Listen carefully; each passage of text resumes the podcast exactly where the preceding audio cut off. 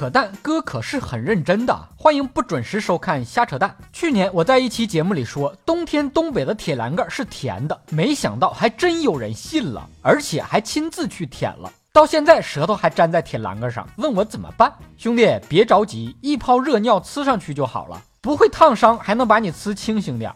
很多南方朋友问我，你们东北人是不是每个人都得会几个冰雪体育项目？那不必须的吗？哥最擅长的冰雪体育项目就是打雪仗。南方用盆泼水，东北用盆泼雪，咔咔往人脖子里灌雪，往裤兜子里灌雪。打雪仗是报仇的好机会，遇见仇人你就往雪球里包冰溜子。提醒一下准备体验打雪仗的南方同学，在我们东北打雪仗就是玩儿，讲究个抓一把雪直接扔，谁先带外挂用道具，谁先被雪围攻。来几个人先把你撂倒，然后用雪把你活埋。哥还会好多冰雪体育项目呢，比如说堆雪人、吃雪糕、吃冰棍儿，就是不会滑冰滑雪。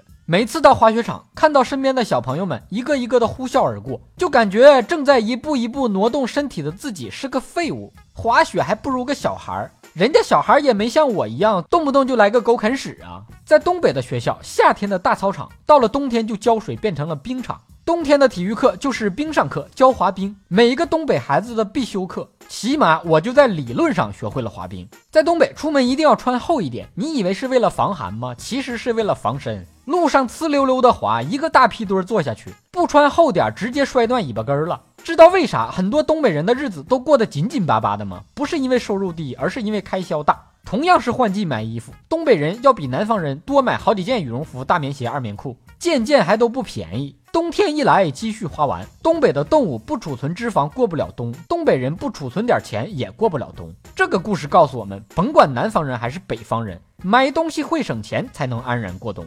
双十二了，钟爱买买进口日用的小耳朵们，上网易考拉，十二月十二日到十二月十四日连续三天，跨品类无敌进口，满一百八十八减一百起，期间下单感觉能省一个年终奖。就现在，点亮屏幕，戳底部悬浮的小黄条，尽情的囤货吧。以上部分内容纯属瞎扯淡，好看的小哥哥小姐姐们，别忘了转发、评论、飞弹幕、双击关注、点个赞。但有独爱小东留言评论说：“好了，小东改名字了，在节目读我名啊。”这是表白吗？你爱不爱小东不重要，爱扯淡就行了。